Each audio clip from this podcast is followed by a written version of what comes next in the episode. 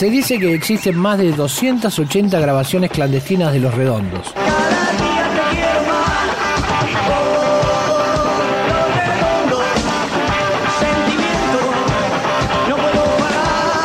archivo.rock.com.ar